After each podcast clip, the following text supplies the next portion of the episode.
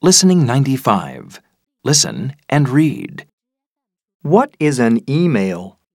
An email is a message sent from one computer to another. How to send an email. 1. First, use your mouse and click on 2. Type the person's email address.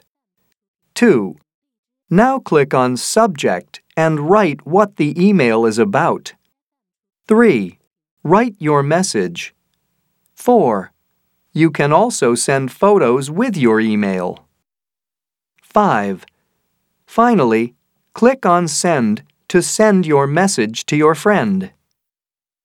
To Kate at cyberspace.com. From Lucy. Subject My birthday. Hi, Kate. Thanks for the invitation to your bowling party.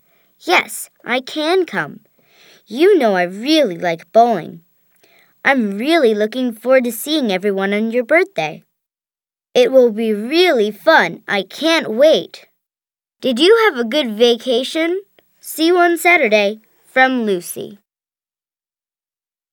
Hi, Lucy. It's my birthday next week, and I'm having a bowling party on May 8th at the Bowlplex.